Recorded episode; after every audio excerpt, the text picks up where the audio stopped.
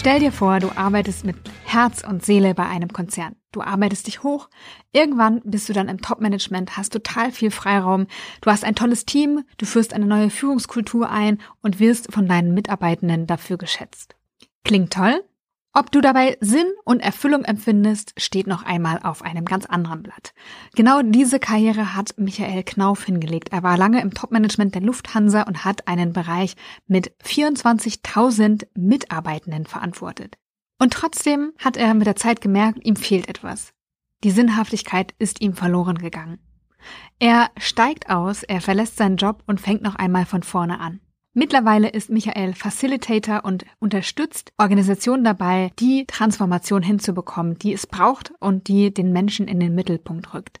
Was das genau bedeutet, wie du auch ein Unternehmen findest, das zu dir passt und das dich sieht und wahrnimmt und einbezieht, wo du dich verwirklichen kannst, das bespreche ich in der heutigen Folge mit Michael. Ich freue mich sehr, dass er heute zu Gast ist. Und in Kürze, nämlich vom 19. bis 27. März, findet auch der Online-Kongress von Michael statt.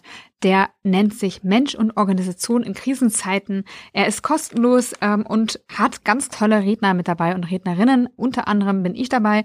Ähm, das ist aber nicht der Grund, warum du unbedingt teilnehmen solltest, sondern weil einfach ganz tolle Menschen mit dabei sind, die sich dafür einsetzen, dass die Arbeitswelt wirklich eine andere wird. Und Michael ist definitiv einer von ihnen. Wenn du Lust hast, dann schau gerne über den Link in den Show Notes nach und melde dich an. Teilnahme, wie gesagt, kostenlos und sehr, sehr empfehlenswert. Ich wünsche dir viel Freude bei der heutigen Folge von Kopf, Herz, Erfolg, dein Podcast für eine erfüllte Karriere. Michael, du hast früher im Topmanagement der Lufthansa gearbeitet und hast mit einem Kollegen gemeinsam die Kabine mit 24.000 Mitarbeitenden verantwortet. Was machst du heute? Du machst es ja nicht mehr. Ich ähm, habe nach einem Sabbatical, ungefähr neun Monate, dann hatte ich wieder eine Hummel im Hintern, ähm, habe ich angefangen als Organisationsentwickler zu arbeiten und Facilitator bei den Kommunikationslotsen als assoziierter Partner und selbstständig als Freiberuflicher und organisiere gerade einen großen Online-Kongress, um das Wissen, was ich aus dieser Zeit, die du eben angesprochen hast, bei Lufthansa in die Welt zu bringen, die ich da gelernt habe. Ich frage jetzt mal ein bisschen plakativ, ist das nicht ein Abstieg? ähm, wenn man es so gesellschaftlich betrachtet und sicherlich viele Menschen darauf schauen und sich überlegen, vorher nannte er sich Vice President und ähm, führte so viel Menschen und ich, ich, wenn ich über den Frankfurter Flughafen gelaufen bin, haben mich die Menschen vom Weiten gegrüßt. Die kannten mich in Duty Free im Sicherheitsbereich überall gab es Menschen, die mich kannten, so muss man sagen. Und heute sitze ich hier und ähm, auf einem kleinen Hof in Bayern und keiner kennt mich, dann wäre es ein Abstieg. Wenn ich danach gehe, wie wohl ich mich fühle, dann waren meine zwei besten beruflichen Entscheidungen meines Lebens, zur Lufthansa zu gehen und von der Lufthansa wegzugehen. Ähm, ich wäre heute nicht da, wenn ich nicht hingegangen wäre und wahnsinnig viel da gelernt hätte und Erfahrung gesammelt habe. Und ich habe irgendwann verstanden, dass ich mich einfach so entwickelt habe, dass ich das, was ich bin, nicht so gut einbringen kann oder glaube da einzubringen. Vielleicht liege ich da auch falsch, aber das war mein Gefühl und habe dann entschieden mit 50, ich habe 50 Jahre bei Lufthansa, jetzt bin ich mal 50 Jahre nicht bei Lufthansa. Da reden wir ja hier über die riesigen Zeitspannen. Was war das, was du hättest einbringen wollen? Ja, es gehört so ein bisschen zu meiner Geschichte. Ich habe mich so vor, jetzt muss man gerade überlegen, 2008 war das, also jetzt vor 14 Jahren hatte ich ein gesundheitliches, ähm, starke gesundheitliche Einschränkungen und bin dann wieder zum Arbeiten gegangen, ähm, nachdem ich aus der Klinik rauskam und man mir ein Herz, also ein Defibrillator verpasst hatte, weil ich einen schweren Herzfehler habe. Und mein Chef hat mich so ganz lieb mitgenommen und gesagt, Michael, damit das ganz ruhig wird, läufst du einfach mal einen Tag mit mir mit und bin ich in einen Lean-Workshop reingekommen. Und in einen Lean-Workshop, da ging es darum, Flugzeuge zu reinigen, und zwar von innen. Und das machten die Menschen, haben das selber dargestellt und die hüpften auf der Bühne rum wie die Wilden und waren so begeistert von ihrer Tätigkeit. Und ich war natürlich in einem ganz besonderen Modus auch unterwegs, also durch diese Zeit im Krankenhaus und dieses plötzlich aus dem Leben rausgerissen zu werden, erstmal mit so einer Diagnose. Und habe mir überlegt, das gibt's ja gar nicht. Das sind alles Menschen, die ja, ja zum Teil tragische Karrieren haben. Die wollten, dass keiner verlässt ja die Schule und sagt, ich werde Flugzeuge von innen reinigen. Und trotzdem waren die so, so begeistert, dass ich gesagt habe, das muss auch bei mir möglich sein. Und ich habe damals die ganze Passagierbetreuung geleitet im Frankfurter Flughafen und äh, habe dann gesagt, okay, ich kann nur eine Sache ändern und das ist mich selbst. Und ähm, dann habe ich angefangen mit Lean Management Und dann habe ich festgestellt, oh, da passen ein paar Sachen nicht so richtig rein, bin Facilitator geworden. Jetzt nochmal für alle, die Lean Management nicht ja. kennen, was ist das? Lean Management ist eine Methode, die Toyota eingeführt hat. Eine Produktionsmethode, in der man versucht, so schlank wie möglich zu produzieren. Und alles, was nicht schlank ist, zum Beispiel Waste. Und das war etwas, wo ich gesagt ich kann doch jetzt nicht mit meinen Mitarbeitern drüber reden, dass eine Tätigkeit Waste war ähm, und solche Vokabeln. Und mir fehlte das Betriebssystem dazu richtig. Das ist ein japanisches System, wo man viel übernehmen kann, aber im Dienstleistungsbereich brauche ich Menschen, die mit Begeisterung mitgehen, äh, die das nach außen die ganze Zeit zeigen. Und da habe ich mich gefragt, was ist das eigentlich? Und dann bin ich Facilitator geworden. Das Facilitator sind Menschen, die versuchen, Dinge zu begleiten und dabei leichter zu machen und den Menschen in den Vordergrund zu stellen und potenzialorientierte Kulturen, Unternehmenskulturen zu schaffen. Und äh, das habe ich dann auch weiterhin gemacht, habe gewechselt, bin dann, was du angesprochen hast, bin nach München gewechselt, habe dort die Kabine zusammen mit einem Kollegen geleitet. Äh, das ist, Kabine sind alle Flugbegleiterinnen und Flugbegleiter. Und äh, dort haben wir auch solche Projekte gemacht und haben auch Riesenerfolge erlebt. Aber ich habe gemerkt, in den engen Strukturen eines Konzerns ist das schwieriger umzusetzen. Und habe dann im Anschluss irgendwann mal mir überlegt, ich bin jetzt wirklich 50 Jahre, also das ist so ein bisschen kokettiert, weil meine Eltern haben sich da kennengelernt, haben sich meine Partnereltern ausgewählt unter Lufthanseaten. Und dann habe ich gesagt, gibt es nicht eigentlich auch mal was außerhalb der Lufthansa? Und das war auch nie eine Entscheidung gegen die Lufthansa im Sinne von, dass ich dieses Produkt und diese Menschen dort, die faszinierende Menschen und tolle Mitarbeiter hatte ich. Und das war immer sensationell, mit denen zusammenzuarbeiten. Aber ich glaube, dieses Entfalten, ähm, andere Menschen da drin zu schulen, was gemacht wird, ähm, dieses Wissen in die Welt zu bringen, andere Unternehmen zu begleiten. Da kann ich einfach viel mehr Projekte gleichzeitig machen als freiberuflicher Facilitator und da viel aktiver werden. Und äh, so habe ich dann, ich habe drei Jahre gebraucht, um das zu entscheiden, rauszugehen habe sogar eine Visionssuche gemacht und war in Washington, im Staat Washington, in den Rocky Mountains, in den Bergen, 72 Stunden nur mit Wasser. Und äh, das soll helfen, die eigene Vision zu finden. das nur Wasser, da gehört noch ein bisschen mehr dazu. Das ist ja so eine indigene Tradition, da aus den von den Lakota-Indianern der, war es deren Tradition. Und äh, man geht dahin mit einer Frage. Also du hast eine Frage, bereitest dich da auch drauf vor und das ist ganz spannend. Als ich mich angemeldet habe, ab dem Moment wurde mir jedes Buch, was ich in die Hand genommen habe, jedes Gespräch hatte irgendwie einen Bezug zu meiner Frage plötzlich. Das ist so eine innerliche Vorbereitung. Und ähm, dann wird das da wunderbar begleitet von äh, Anne Lanier und Christina Baldwin, die das leider nicht mehr machen, die man aber bei uns im Kongress sehen kann, den ich jetzt gerade vorbereite. Und dann gehst du in die Berge, nimmst dein Zelt mit, suchst dir eine Fläche und durch dieses Alleinsein und keinerlei Ablenkung, kein Handy, kein nichts, kein gar nichts, auch kein Essen zubereiten, das ist ja auch viel Zeit, die man da verbraucht, sondern eigentlich immer nur zu trinken, viel Wasser mit hochgeschleppt vorher und dann in der Natur und da ist auch so eine latente Angst ja dabei. Also ich bin von einem Braunbär besucht worden, der dann Gott sei Dank vor mir abgehauen ist. Äh, eine Schlange richtig angegriffen hat mich nur ein Rebhuhn, dem ich ausweichen wollte. Das hatte wohl Junge. Ja, und dann saß ich mit der Frage da oben und hatte eben auch so eine produktive Angst. Und es schoss einfach alles so in den Kopf plötzlich, warum ich das mache, wie ich das machen möchte, wie ich also diese Entscheidung treffen werde und habe das alles notiert. Ich glaube, ich habe 70 Seiten zusammengeschrieben in einem Buch und äh, hatte nach 48 Stunden war ich mir klar, das ist die richtige Entscheidung und ich möchte die Lufthansa verlassen, ja. Kannst du sagen, was die Essenz von deinen Mitschriften war oder mit deinen, ja, Mitschrift ist es ja nicht, aber mit deinen, aus dem, was du da aufgeschrieben hast?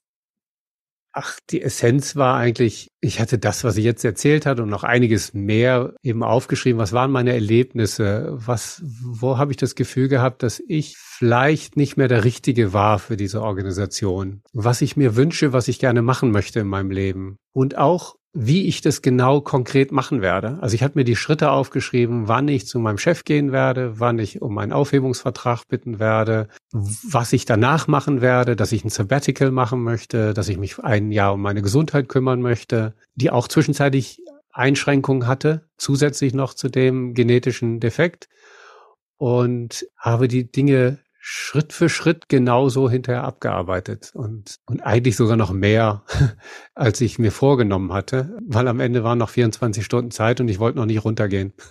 Der Hunger hat dich nicht runtergetrieben? Doch, irgendwann schon. Und was ich festgestellt habe, dass Fasten nicht gleich Fasten ist. Wenn ich normal faste, dann entleere ich mich ja normalerweise vorher den ganzen Verdauungstakt. Und das macht man dabei nicht. Und durch dieses Entleeren entgeht der, geht der Hunger weg. Also bei mir auf jeden Fall, wenn ich faste. Aber dadurch, dass wir einfach nur nicht mehr gegessen haben und nur Wasser getrunken haben, war da ein Wahnsinnshunger. Und ich, es ist so, dass man da nicht alleine einfach draußen bleibt, ohne mal ein Signal abzugeben, sondern es gibt einen sogenannten Buddy Point. Buddy Pile hieß das. Äh, ich war mit einer Gruppe von dreien und da geht man zu einer bestimmten Uhrzeit hin und macht durch ein Zeichen klar, dass man einem lebt und dass es einem gut geht, aber so, dass man keine anderen Menschen sieht in der Zeit. Und gleichzeitig sehe ich, ob es den anderen gut geht. Und wenn ich sehe, dass dann über Nacht das Zeichen nicht gegeben wurde, gehe ich hin, weil ich weiß, wo die anderen lagen. Und die anderen beiden ähm, Frauen äh, waren deutlich älter als ich und ich habe entschieden, ich will ganz weit hoch in den Berg und die sind ein bisschen hoch noch gelaufen. Und das heißt, ich musste immer runterlaufen oder ich wollte auch runterlaufen. Und ich merkte von Tag zu Tag, wie der Weg hoch immer beschwerlicher wurde. Ich glaube, am ersten Tag bin ich in 30 Minuten hoch und am dritten Tag in anderthalb Stunden die gleiche Strecke hochgelaufen, weil ich so viel Pausen brauchte. Also der Hunger wirkt. Was hat denn dein Chef gesagt, als du zurückkamst und gesagt hast, so, das war's? Ich kann das gar nicht so genau erinnern. Es war bei vielen Menschen eine sehr große Überraschung, ähm, dass so ein Urgestein ja eigentlich sein Leben damit und sein Name eigentlich, weil mein Vater nun auch bekannt war bis zu einer bestimmten Generation in diesem Unternehmen, haben viele, waren viele sehr, sehr erstaunt. Ich glaube, dass mein Chef, äh, und ich habe ihn da eigentlich noch nie so richtig zu gefragt, also von daher vielleicht meldet er sich hinterher nach dem Podcast bei mir und korrigiert das. Das darf er auch gerne. Da wenig Überraschung war. Also wir hatten, äh, lagen, glaube ich, nicht überein mit dem, wie man einen solchen Bereich führen sollte. Und wir hatten ein äh, freundschaftliches Verhältnis, ähm, aber hatten da, glaube ich, Unterschiede. Und ich glaube nicht, dass er froh war, dass ich die Unternehmen verlasse. Ähm, Hauptsache, der ist weg. Den Eindruck hatte ich nicht. Aber ich äh, glaube, dass er auch das Gefühl hatte, ähm, dass da mit einem anderen Stil geführt werden sollte. Das war so mein Eindruck. Und wir hatten, aber es gab da kein böses Blut in irgendeiner Form. Ja, es war jetzt, ähm, das hat er so akzeptiert und größeres Erstaunen habe ich eigentlich von meinen Mitarbeitern erlebt. Also sowohl von meinen letzten beiden großen Bereichen, die ich in Frankfurt geführt hatte, als auch eben in München. Du hast ja in den Jahren davor auch eine, eine Führungsstruktur entwickelt, partizipativ. Hm. Du hast gerade gesagt, es gab da Differenzen, wie hm. sowas zu machen ist. Du hattest deine eigene Art gefunden und auch entwickelt oder mit den Mitarbeitenden ja gemeinsam auch daran gearbeitet. Wie sah die aus? Wodurch hat sich die ausgezeichnet? Also diese, äh, dieses Tool, also diese, die Partizipation haben wir eingeführt, nachdem wir einen großen Tarifkonflikt hatten und einfach gemerkt haben, bestimmte Dinge kommen wir mit den Gewerkschaften oder die Gewerkschaften mit uns oder der Betriebsrat mit uns oder wir mit dem Betriebsrat, also jetzt überhaupt keine Schuldzuweisung, kommen wir irgendwie nicht mehr richtig voran. Und da gab es ein Thema, das war die Führungsstruktur äh, der Kabine. Also wie werden Mitarbeiter da geführt, mit welchen Strukturen? Und wir hatten auch in Frankfurt und München jeweils unterschiedliche. Und mein Kollege in Frankfurt, mein Partner, der kam auf mich zu und sagte, Michael, wir kommen doch gar nicht voran. Lass uns zu dem Gewerkschaftschef gehen und ihm sagen, wir sind bereit, mit ihm offen darüber zu reden, ähm, wie wir eine Führungsstruktur gestalten können, aber unter der Bedingung, dass alles, das was da ist, einfach vom Tisch wegkommt. Und dann habe ich gesagt, okay, das finde ich eine super Idee, aber wenn wir drei wieder zusammensitzen, dann werden doch wieder alte Geschichten hochkommen und wir werden uns wieder streiten oder nicht einigen können. Und dann habe ich ihm vorgeschlagen, lass uns partizipativ machen. Lass es die Mitarbeiter selber machen. Die Mitarbeiter wissen, was sie für Strukturen brauchen, was natürlich nicht heißt, dass das dann nur Flugbegleiterinnen und Flugbegleiter und Passer sind, sondern auch die Teamleiter, die Abteilungsleiter, die Hauptabteilungsleiter und alle, die da drin einen richtig wichtigen Anteil haben. Also ein HR-Bereich. Das hat ja arbeitsrechtliche Konsequenzen, ein, äh, ein Controlling. Es muss finanzierbar sein. Das kann ja kein Wunschkonzert werden. Und wenn die von vornherein das, dieses relevante System zusammenkommt als Ausschnitt, dann ist das ganze Wissen da, was gebraucht wird. Und so ist es im Endeffekt auch gelaufen. Ähm, das war eine Führungsstruktur, die dadurch, dass es ein Großteil der Mitarbeiter eben auch mitgearbeitet hat und auch die, die Betriebsräte und die Gewerkschaft dabei war, hat wesentlich weniger Konflikte am Ende gehabt. Natürlich gibt es Menschen, die da nicht mit zufrieden waren und ich kann das in Teilen auch verstehen. Aber für 24.000 äh, Flugbegleiterinnen und Flugbegleiter, die das damals waren, waren das auf jeden Fall Strukturen, die den meisten passend waren. Und äh, dass man da auf jedes kleine Detail leider nicht eingehen kann, liegt einfach daran, dass man Komplexität ja abbauen muss durch so eine Struktur. Und ähm, dieses Partizipative, was übrigens mein Chef voll mitgegangen ist, also das ist jetzt nicht, also er hat das unterstützt, er hat uns den Rücken freigehalten, weil das war ein, ähm, ein, ein Pilotprojekt, also wir nennen das sogar Pilotgruppen eigentlich normalerweise, dieses Konzept.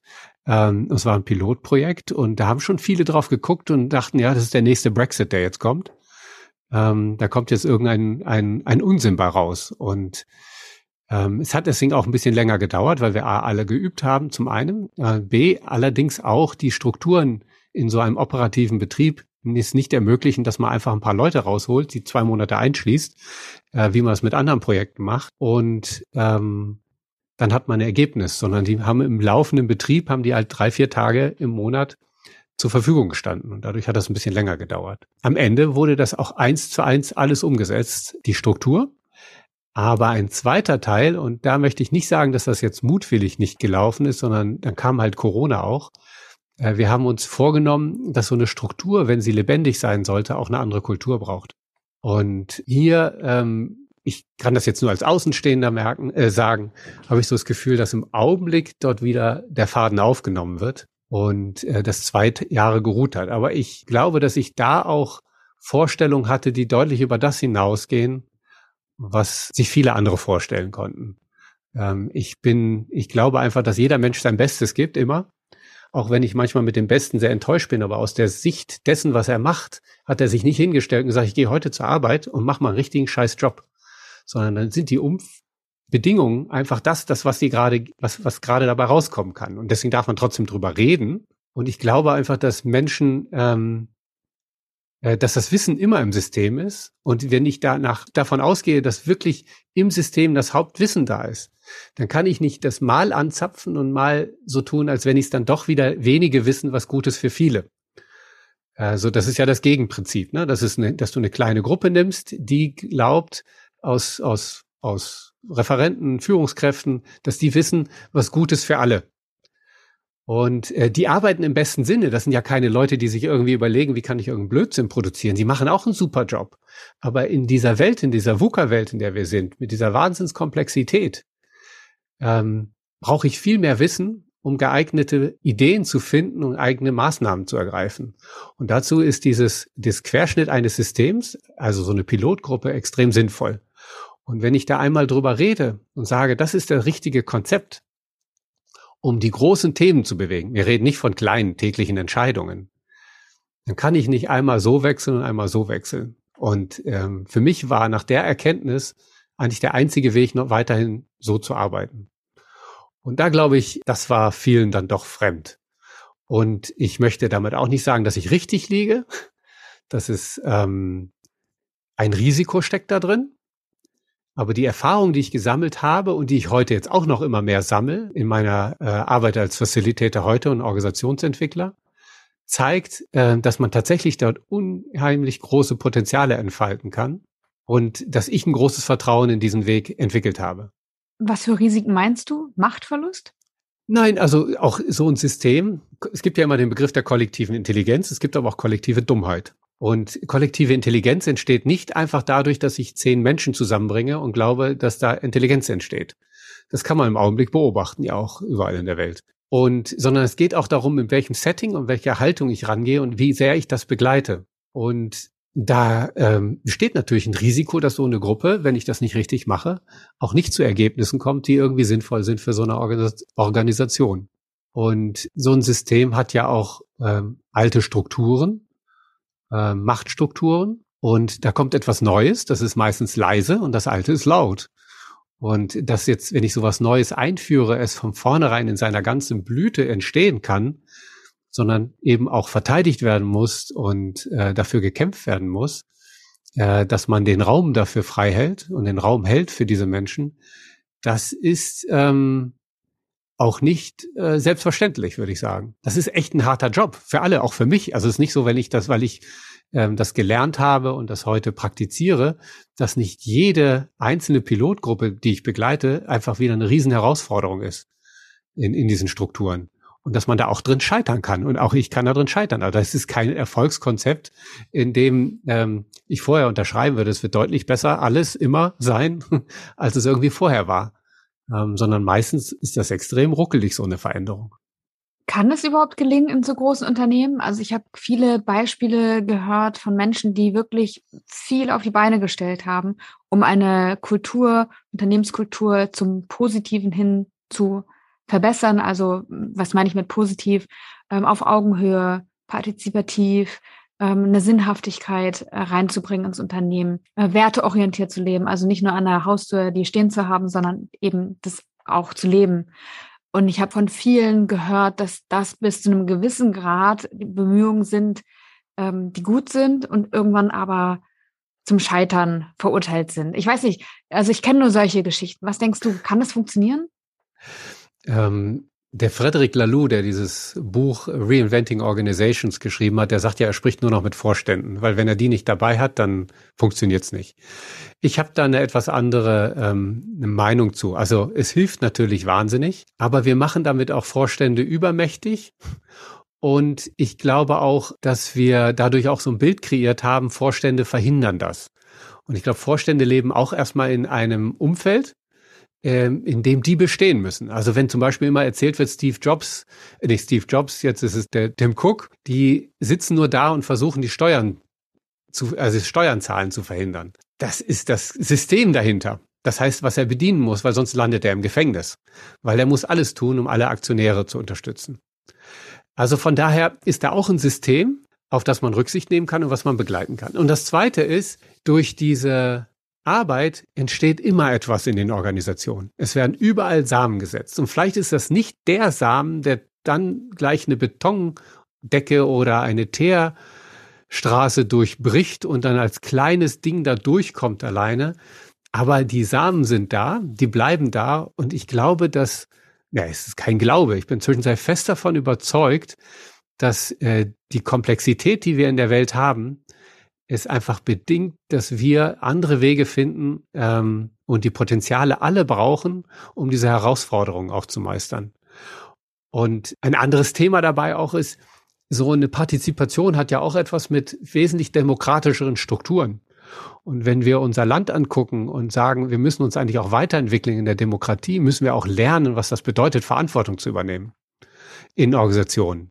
Und damit lernen das Menschen. Also es war ja in der Pilotgruppe sitzen ja auch Flugbegleiterinnen und Flugbegleiter, die vorher keine Ahnung hatten von diesem Umfeld. Und das müssen wir jetzt auch gar nicht auf die Lufthansa beziehen. Das kannst du auch bei jedem anderen Konzern, in jedem anderen Unternehmen anschauen, bis auf einige, also bis auf wenige, die ja überhaupt kein Wissen vermittelt bekommen, warum ein Mensch so entschieden hat. Dieser Glaube, dass in der Pilotgruppe jetzt nur was Intelligentes entsteht, weil endlich ein Arbeiter oder ein Angestellter in der Gruppe ist, das ist auch ein Fehlgedanke oder eine Fehlleitung, sondern es hat was damit zu tun, dass sich alle in dem relevanten System besser lernen zu verstehen. Und verstehen, unter welchem äh, Druck arbeitet eine Führungskraft und warum sie solche Entscheidungen trifft und dann wirklich nicht sitzt und sagt, ich mache heute mal einen richtig miesen Dienstplan für alle. Und dann freue ich mich, dass ich in den sozialen Medien verprügelt werde. Sondern das sind manchmal Fehler drin, aber da drin sind einfach auch Sachzwänge, die einfach schwer zu vermitteln sind. Und das sind ja Hunderte oder Tausende von Tätigkeiten, die jeden Tag laufen, wenn nicht sogar Hunderttausende, die man ja gar nicht alle vermitteln kann. Also ich kann ja nicht jedes Mal erklären, das habe ich gemacht, weil das passiert ist vorher. Das kann ich in so Großgruppen speziell überhaupt nicht machen. Also wenn da in München waren 8000 Flugbegleiterinnen und Flugbegleiter und die haben einen Dienstplan. Da kann ich nicht jedem Einzelnen erklären, warum der Dienstplan so entstehen musste. Aber für den Einzelnen ist das natürlich ein Problem, wenn er bestimmte Dinge sich vorgenommen hat in dem Monat und sie nicht durchführen kann und sich vielleicht das alles vorbereitet hat. Dass er eigentlich an dem Geburtstag seiner Tochter dabei ist oder äh, keine Ahnung, bei irgendeinem anderen Event und plötzlich klappt das nicht. Und da saß ja keiner, der sich überlegt hat, wie kann ich diese Situation verhindern, dass derjenige auf seinen, auf den Geburtstag kann, sondern das System hat einfach Sachzwänge. Was ich oft wahrnehme, ist, dass es dann aber sehr, sehr bescheiden kommuniziert wird. Ne? Also dass ich begleite ja Menschen, die auch unzufrieden sind im Job und die auch leiden unter ihrem mhm. Job oder unter der Kultur, die es da gibt. Und was ich wahrnehme, ist, dass oft, klar, vielleicht gab es einen Sachzwang, aber die, wie das kommuniziert wird, so im Sinne von, ja, jetzt einmal noch äh, die Zähne zusammenbeißen, schaffst du schon. Ja, wenn es vorher ein Gespräch gab, ich bin am Limit, das ist einfach wie ein Schlag ins Gesicht. Und ich finde, da hakt es so, ne? Und da kann auch so ein Schichtplan vielleicht, wo ich nicht am Geburtstag meiner Tochter dabei sein kann, kann auch ein Schlag ins Gesicht sein, je nachdem halt, wie mir das rübergebracht wird. Ja, da hast du vollkommen recht. Ähm, wenn es in kleinen Gruppen ist, muss auch irgendwie immer der Raum sein, um etwas gut erklären zu können. Wenn, sagen wir, fünf Menschen oder sechs Menschen für 8000 Menschen Dienstpläne erstellen, mit Systemen dahinter, damit das überhaupt funktioniert, kommt das einfach in der, durch die Skalierung an seine Grenzen. So, und da finde ich halt ja ganz spannend, das ist ja auch das, ähm, jeder gibt sein Bestes. Erstmal ist ja auch von beiden Seiten dann eine Grundannahme, die man erstmal verfolgen kann und sich überlegen, dass derjenige eben nicht mit einer bösen Intention dran war. Weder der eine noch der andere, wenn irgendetwas schief läuft. Und in diesen Organisationen, gerade durch die großen sozialen Medien, gibt es eine Hochschaukelung, also so ein Hochschaukel, so ein Aufschaukelungseffekt, der ganz schnell mit Emotionen verbunden wird und äh, dann entstehen da einfach Lager und irgendwann kann man nicht mehr miteinander richtig reden, weil man ja grundsätzlich weiß, dass der eine zu faul ist zum Arbeiten und der andere äh, zu blöd ist zum Arbeiten. Und ja, und da glaube ich halt, dass wir solche Dinge in, in, in allen Unternehmen nur entgegenwirken können, wenn es eine andere Form von Beziehungsebene eben wirklich gibt.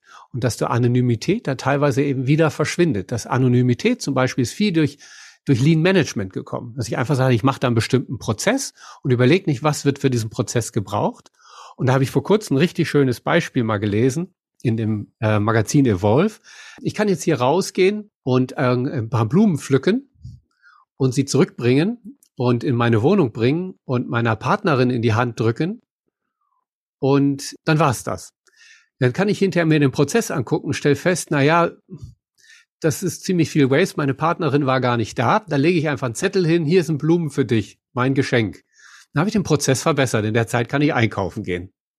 Was aber eigentlich passiert, wenn ich so Blumen schenke, dass ich zum Liebenden werde, meine Partnerin zur Geliebten, diese Wohnung zu einem Heim und der Strauß zu einem Fest. Und dahinter steckt halt viel, viel mehr. Und wenn ich einfach nur streiche, nehme ich all diese Dinge ja raus. Und ich muss mir überlegen eben, dass ich nicht nur einen Prozess optimal mache, sondern hinter dem Prozess ist etwas Menschliches. Und wenn ich das alles entferne, dann entsteht Unmenschlichkeit und dann ist einfach auch irgendwann keine Beziehungsebene mehr da. Und ich fand es ganz spannend jetzt auch in den Interviews, die ich für den äh, Kongress gemacht habe, gerade mit Sonet zum Beispiel, die die Flüssigreinigung, also Reinigungsmittel herstellen ähm, auf biologischer Basis.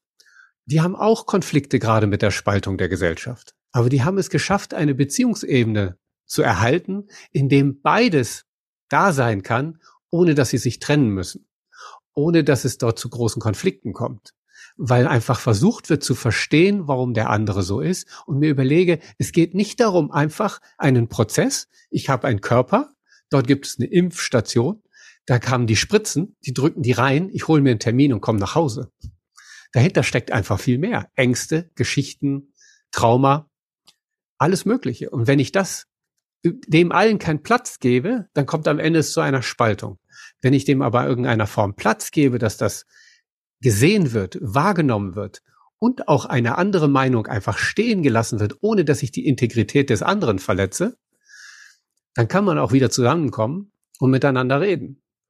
Und dann entsteht auch ein Verständnis dafür, dass ich nicht für eine große Gruppe, und das ist keine Ahnung, wenn ich jetzt einen großen Automobilkonzern nehme, der ein Riesenwerk hat, der hat ja auch Dienstpläne ähm, und 10, 15.000 Mitarbeiter ähm, dass dort erstmal überlegt wird, wenn ich mal keinen guten Plan bekomme, was gibt es für Gründe? Und umgekehrt, derjenige, der einen Plan macht, eigentlich auch manchmal erkennt, boah, ich glaube, das ist ein Problem. Ich, den rufe ich jetzt vorhersichtshalber doch nochmal an.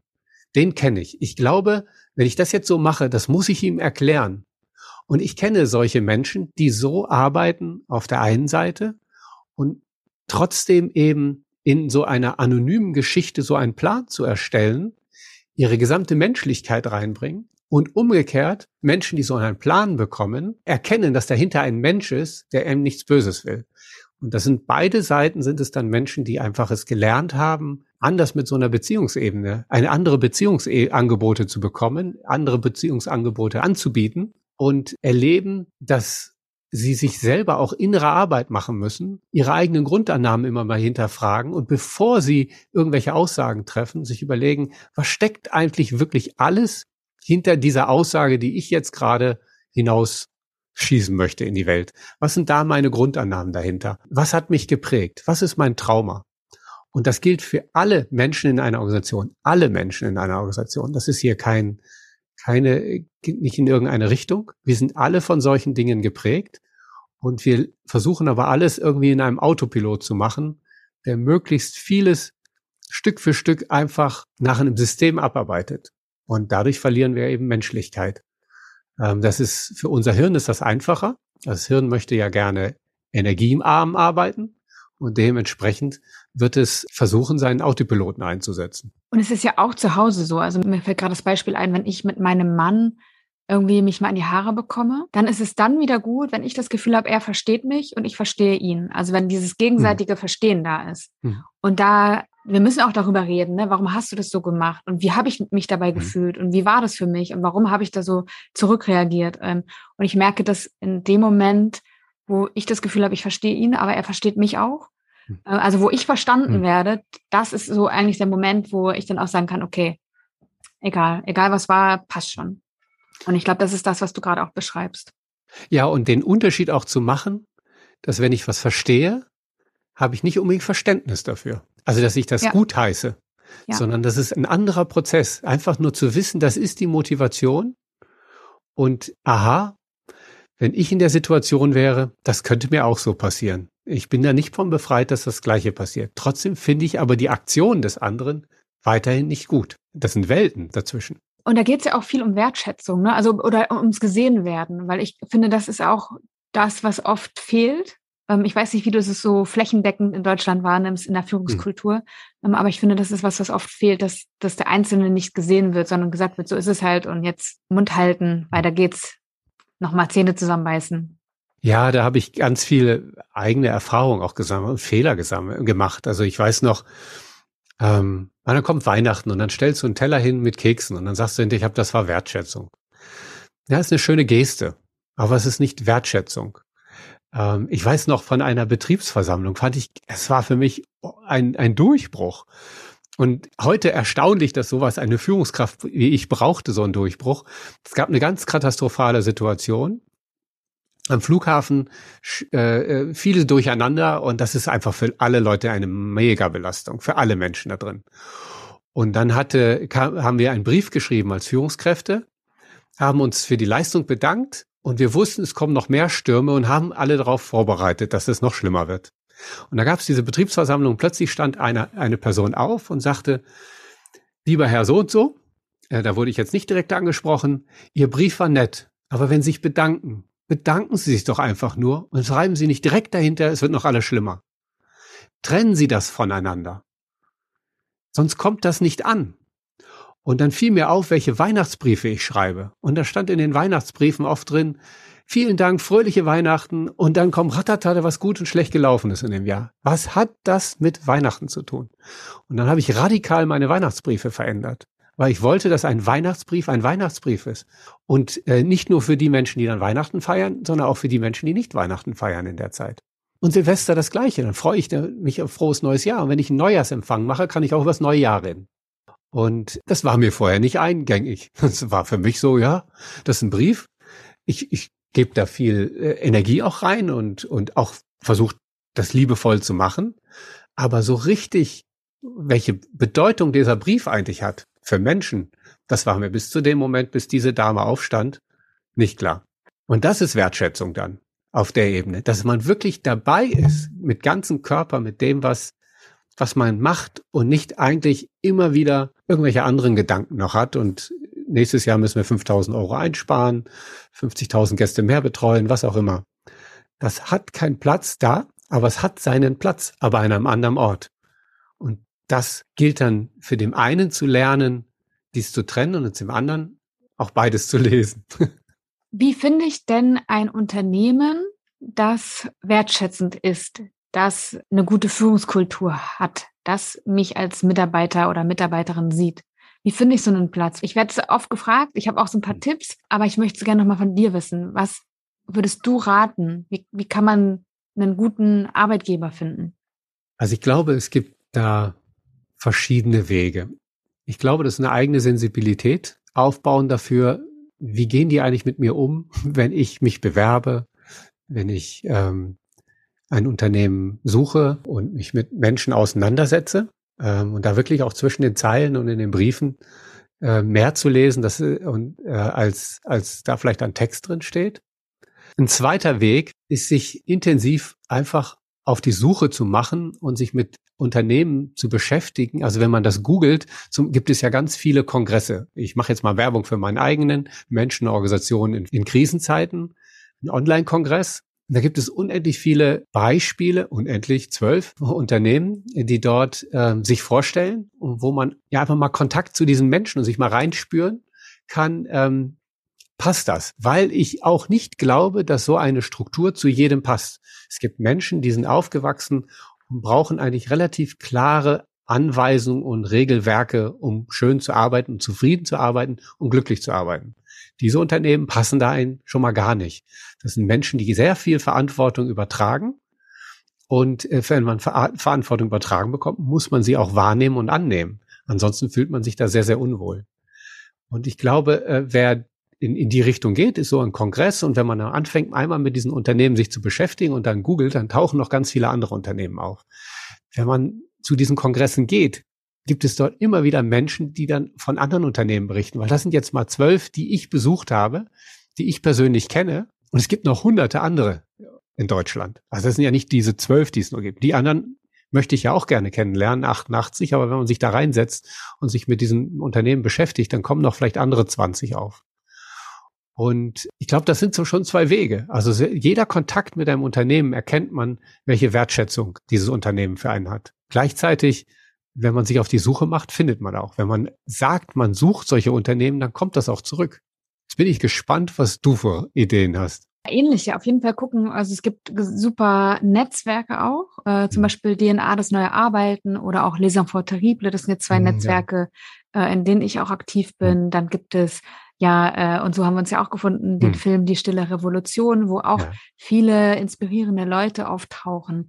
Meine These ist ja, und die, und da hast du gerade ein bisschen unterstützt, dass Unternehmen, die auf dem Weg sind hin zur Selbstorganisation, tendenziell häufiger auch über die passende Unternehmenskultur verfügen. Das hm. ist nicht immer so. Ich kenne auch Gegenbeispiele, aber es ist häufig so. Und es gibt eine sehr gute Landkarte an Unternehmen, die auf dem Weg zur Selbstorganisation sind, bei den Unternehmensdemokraten auf der Webseite. Mhm. Ähm, da kann man auch gut reingucken. Und ansonsten kann man natürlich nochmal bei Konuno gucken nach den Arbeitgeberbewertungen. Ähm, aber ansonsten hast du natürlich recht auf das Gefühl hören beim Kontakt mit diesen Unternehmen. Ich habe ja 30 Jobs in einem Jahr getestet und ich kann dir sagen, ich habe das relativ schnell gemerkt. Wird es hier irgendwie verkauft? Oder wird das gelebt, was gesagt wird? Das, das merkt man einfach. Und wenn man in, in Kontakt geht mit diesen Unternehmen, dann genau hinfühlen, genau hinschauen mhm. und dann kriegt man das schon mit. Mhm. Michael, schön, dass du da warst. Vielleicht sagst du noch mal, wann genau der Kongress stattfindet. Der Kongress findet statt vom 19. bis zum 27. März.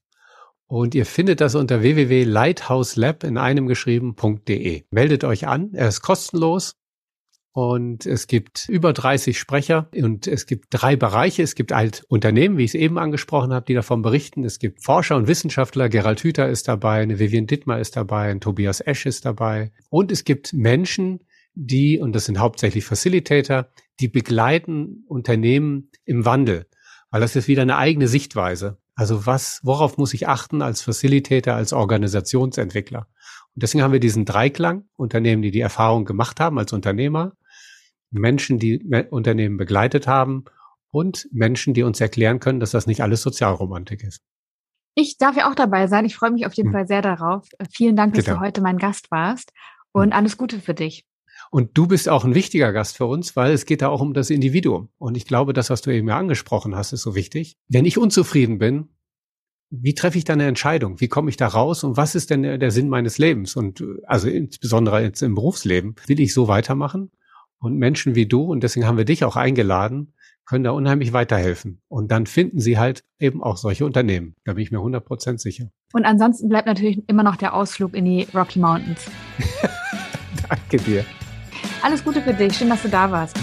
Danke, Janike.